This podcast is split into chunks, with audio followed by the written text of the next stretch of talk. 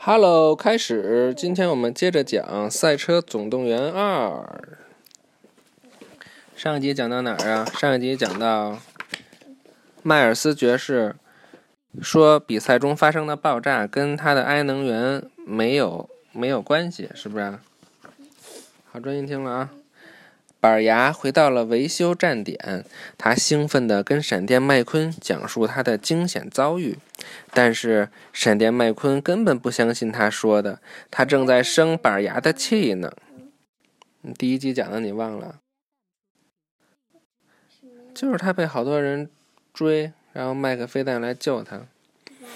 板牙知道闪电麦昆输掉比赛后很自责，他留下了一封告别信，就去机场准备回家了。这时候，麦克飞弹伪装成了机场的一位安保人员，在航站楼等待板牙。他一直认为板牙是个秘密特工。很快，格兰姆和阿瑟又出现了，他们的目标还是板牙。合力乘坐一架叫做辛德利的特工专机赶来相助，板牙和麦克飞弹匆匆上了飞机，这才摆脱了他们的追击。闪电麦昆回到酒店后，发现了板牙的留言。其实他没想赶板牙走，不过现在他不用担心板牙再惹出什么麻烦了。闪电麦昆不知道。这时候，板牙正在帮助麦克飞弹与合力。他们打开了美国特工罗德给板牙的情报装置，里面投射出了一张全息照片。板牙说，照片上是一台粗制滥造、十分耗油的发动机。不过，这里面有些零件很新，而且很贵。他看不出这台发动机的主人是谁。于是，麦克飞弹、合力和板牙飞往巴黎。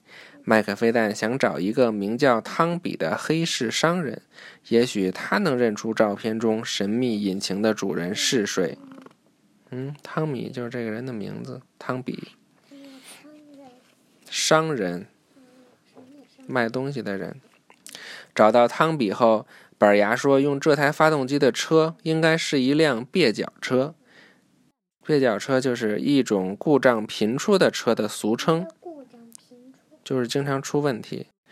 格里莫林、步行者、雨果和朗考夫这些车型都属于蹩脚车。汤比说，这些蹩脚车在波多港有个大型聚会，波多港正是下一站世界杯大赛的比赛地点。嗯，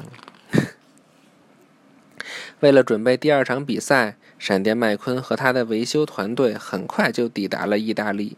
第一站，他们拜访了卡布和奇诺的家乡，在那里，他们受到了很多当地人的欢迎。闪电麦昆和卡布的叔叔托波利诺聊起了他和板牙吵架的事儿。这辆睿智的老车告诉闪电麦昆，即使是好朋友，也会有吵架的时候。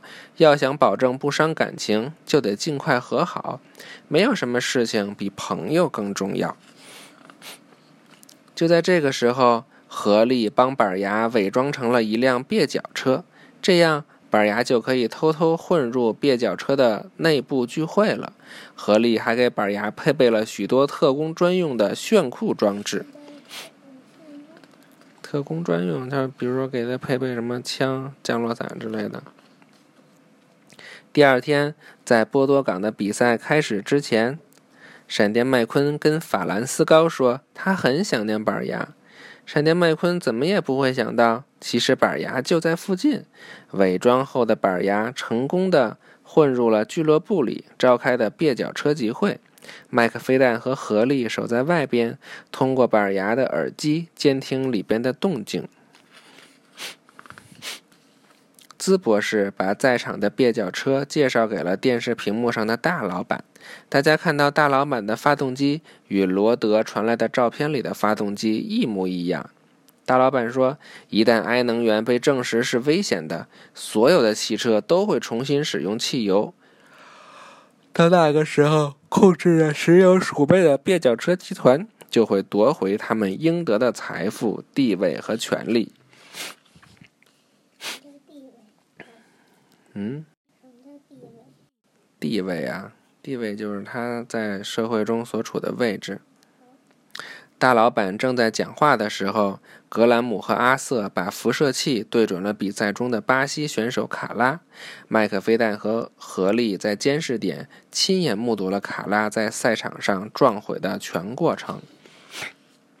麦克菲旦立刻赶往塔顶去阻止格兰姆和阿瑟。